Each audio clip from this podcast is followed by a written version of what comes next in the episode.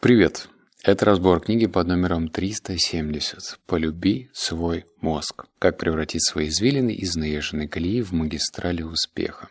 В этом подкасте тебя будет ждать 8 выводов, но сначала мы с тобой побухтим, а стоит ли тебе читать эту книгу. Если ты так же, как и я, интересуешься, что же у нас находится там внутри черепной коробки и как с этой штуковиной подружиться, как сделать ее союзником, то подобные книги о мозге будут тебе полезны. Потому что принимать все за данность, мол, да, у нас такая генетика, вот у нас есть такие способности, это весьма ограничивает как твои ресурсы, так и твой потенциал. Мы можем работать с мозгом, мы, можно, мы можем его экологично апгрейдить, мы можем сделать так, чтобы э, в какие-то периоды мы меньше грустили, больше испытывали позитивных эмоций, а как следствие получали необходимый результат. Но я не могу сказать, что это супер топ книга и что ее нужно обязательно читать. Скорее, это средненькая книга о мозге. Она написана на плюс-минус понятном языке. И, кстати, уже в моем подкасте «Книги на миллион» это вторая книга из серии доктора Амона. Кстати, это огромный плюс, что я написал именно доктор, а не какой-то теоретик. Вот, собственно, и все. Теперь переходим к выводам. Вывод первый. Читаем. Теперь, почти через 30 лет после того, как в клинике Амона стали применять метод нейровизуализации, мы накопили крупнейшую в мире базу данных примерно из 150 тысяч ОЭКТ – томограмм от пациентов из 120 стран. Наша работа ясно показала, что нездоровое функционирование мозга в значительной степени связано со следующими состояниями. Тоска, тревога, страх – паника, спутанность сознания, суицидальные наклонности, насилие, затрудненное обучение, неспособность сосредотачиваться, болезненные привычки, домашнее насилие, тюремное заключение, одиночество.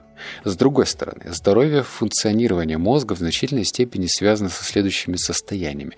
Счастье, радость, энергия, жизнестойкость, сосредоточение, ой, ё сосредоточенность, долголетие, хорошие отношения, хорошая успеваемость, успехи в бизнесе разумное управление капиталом и творчество. По мере того, как ваш мозг становится более здоровым, вы испытываете меньше проблем из первого списка и получаете больше вознаграждений из второго списка. А если эти позитивные личные качества укореняются, то к лучшему меняется ваше мировоззрение, развивается способность реагировать на трудные ситуации и появляется осознанность в отношении жизненных целей. Этот вывод э, очень даже практичный. Сейчас объясню.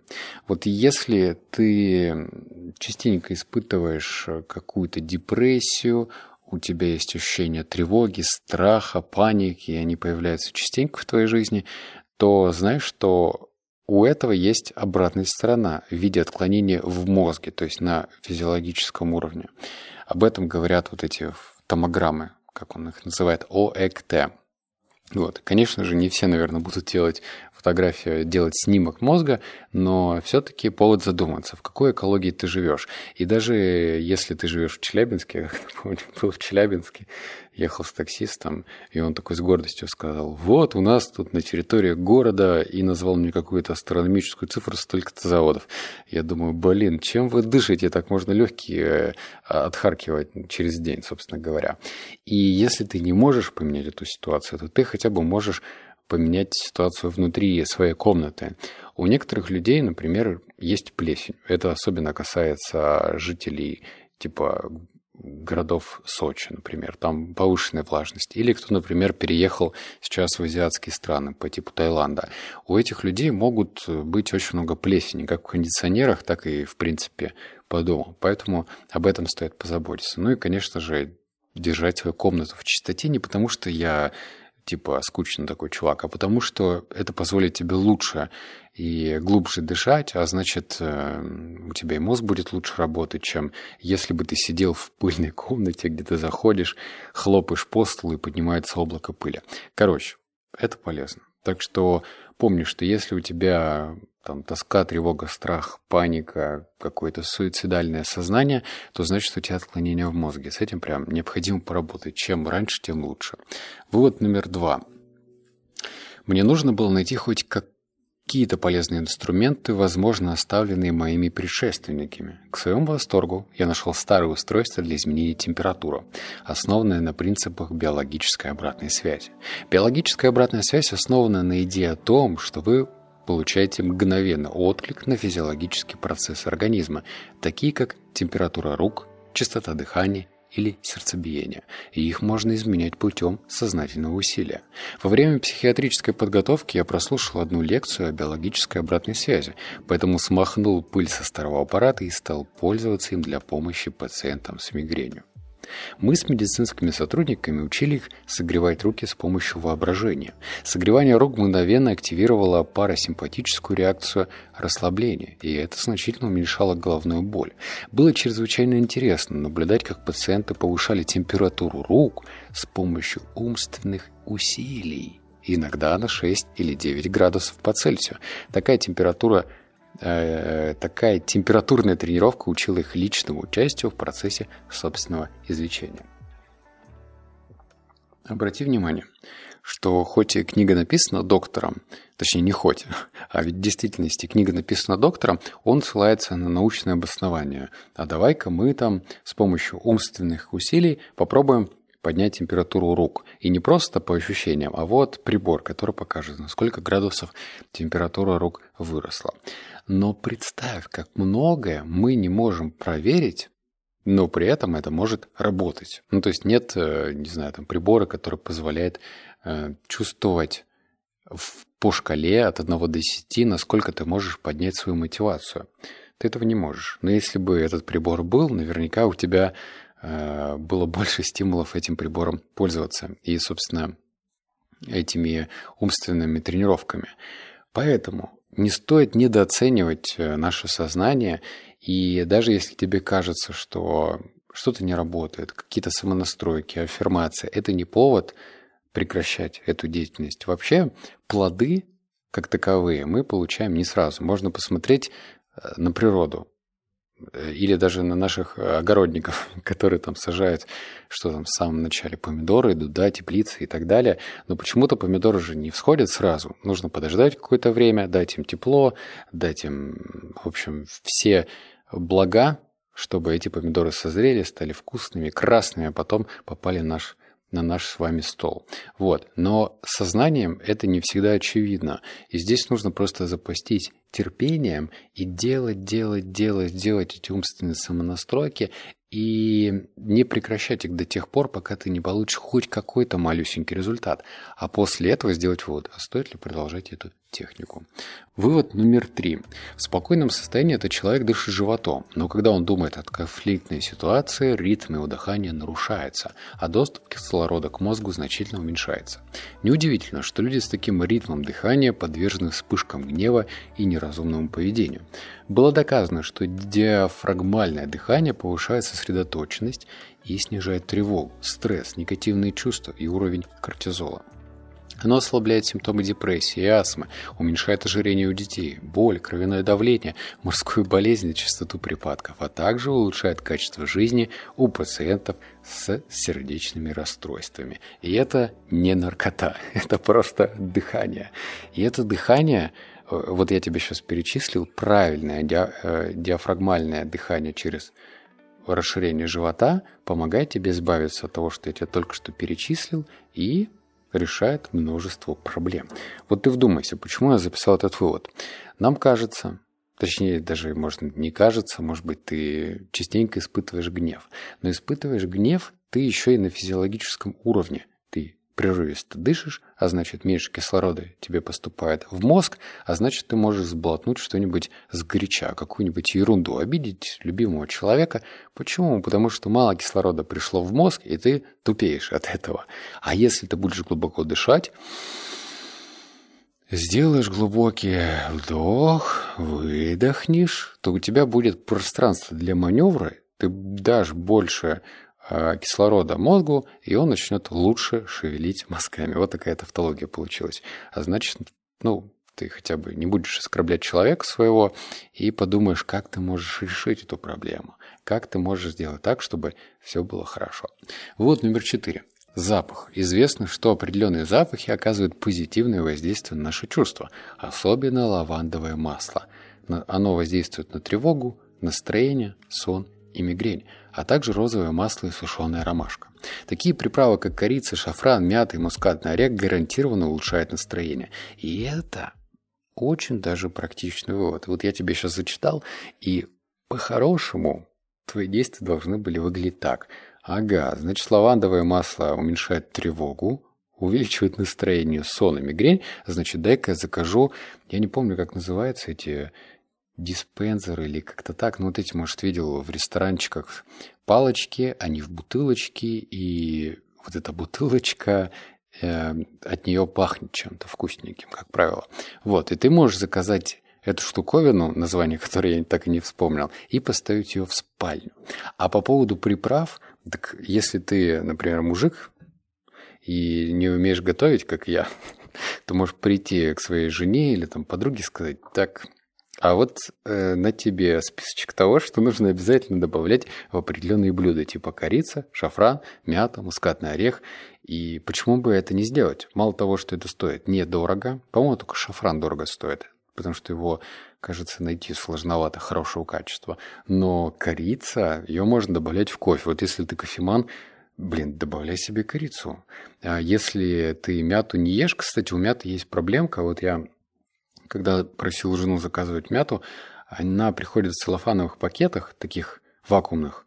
Э, ты открываешь, и она быстро чахнет. Она становится желтой, ну, в общем, чахнет. И я нашел решение. Я просто покупаю перечную мяту, и, кстати, ее тоже очень много разных сортов, и добавляю ее в чай. Вот. Но не в 100 градусов, потому что любые полезные свойства именно в кипятке они теряются. Поэтому лучше всегда чай заваривать, особенно зеленый, где-то там 85 градусов, например. То есть можно и мятку добавлять. По поводу мускатного ореха, кажется, много блюд есть, куда это можно добавить, и при этом улучшить настроение. Поэтому надо действовать.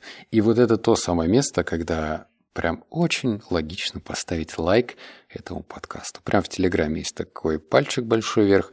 Ставь, не стесняйся. Вывод номер пять. Говорить себе нет. Все равно, что быть любящим родителем для самого себя. Поддаваться дурному поведению, будь то поглощение фастфуда или прыжки на канате вниз головы, это означает рисковать своим здоровьем и навлекать риск преждевременной смерти. Но если вы научитесь говорить «нет», эффективно укрепляя свою волю и желание, то со временем -то это станет проще. Укрепляя ПФК, вы создаете и делаете более прочными связи между нейронными клетками в процессе так называемой долговременной потенциации. Интересное слово. Ваш мозг образует новые связи, когда вы стремитесь узнать что-то новое. Сначала они будут слабые, но со временем, когда вы научитесь говорить «нет», марихуане, алкоголю, наркотикам, вспышкам гнева, азартным играм или постоянному компанию в смартфоне, нейронные связи ПФК укрепляются или потенцируются. Когда это происходит, ваше поведение становится почти автоматическим, потому что ваш мозг автоматически выбирает правильное решение. С другой стороны, если вы руководствуетесь сиюминутными эмоциями, сила воли слабеет, и вам становится легче продолжить в том же духе. Почему я выписал этот вывод? Конечно же, я слышал, да и ты, наверное, частенько у тебя попадалось это на радары, что э, привычка нарабатывается с повторением. Вот хочешь чему-то научиться, повторяй, повторяй, повторяй, повторяй, эмоции включай, но все-таки через повторение. И здесь этот вывод укрепляет и усиливает Э, определенная метафора и представление того, как работают привычки. Вот смотри, у нас есть чаша весов, да? Вот представим. Значит, на левой чаше э, висят какие-то такие очень дурацкие, дебильные, негативные привычки, которые высасывают из тебя энергию. Ну вот курение, например, алк- алкоголь там или еще что-то. И вот это вот все на чаше весов прям как гиря здоровенная. А ты хочешь избавиться от этого. Подходишь на правую чашу весов и складываешь по одной спичечке. То есть сегодня одну спичку, завтра две, за, послезавтра три и так далее. И, конечно же, гиря не будет подниматься сразу, потому что три спички ее точно э, не перевесит. А вот если ты это будешь постоянно, вот эти по спичечке кидать, то тогда рано или поздно, а скорее поздно, гиря начнет подниматься. Я вот помню, когда я бросал курить, блин, даже уже не вспомню, сколько мне было, 18 или 19. Я, короче, э, у меня до этого была пачка сигарет Кент, по тем годам. Дорогущая, я тебе скажу. И мне было жалко ее выбрасывать. Я каждый день брал одну сигаретку, ходил в туалет и дербанил ее. То есть прямо над унитазом брал и рвал ее потихонечку, помаленечку. То есть здесь срабатывал вот этот эффект. Помаленьку, потихоньку. То есть я себя якорил через вот такие действия. И когда, наконец, эти 20 сигарет закончились, то я почувствовал прям силу. Так, переходим к выводу номер 6. Это три приема, как э, проводить работу над собой, если ты сдался. Или, например, если у тебя появляются какие-то навязчивые мысли, или ты, э, тебе не хватает какого-то пространства для маневра, чтобы доводить дела до конца. И чтобы эти три привычки и приема получить, мы с тобой сделаем то, что ты очень сильно любишь. А именно набирать 500 комментариев под этой записью. Давненько мы этого не делали, так что не бухти. Буду рад твоему комментарию, но осмысленному. Например, какой вывод тебе больше всего понравился и почему. То есть, если ты это зафиксируешь на бумаге, ну, в данном случае в комментариях Telegram, то лучше запомнишь. Так что смело пиши какой-нибудь комментарий с выводом, который тебя э, затронул за твое сердечко и твой разум. И вот, глядишь, наберем 500 комментариев, и я поделюсь этим выводом там же, в комментариях. Вывод номер 7. Психолог и популярный автор Рин Хэнстон написал, что мозг имеет аппаратную настройку на негативные предубеждения. Плохие новости быстро укладываются на хранение в целях личной безопасности, в то время как хорошие новости нужно удерживать в уме не менее 12 секунд, чтобы они были усвоены. Мозг устроен как застежка-липучка для негативных переживаний и как телефонная... Ой, как тефлоновая сковородка для позитивных переживаний, пишет он. Психолог Михаил Чиксенцмишмашнашнишкишкинг, автор книги «Поток. Психология оптимального переживания», предположил, что в отсутствие других мыслей наш мозг неизменно возвращается к беспокойству. Единственный способ избежать этого – сосредоточиться на так называемом потоке. Из этого можно сделать э, выводы, целых два подвывода. Первое.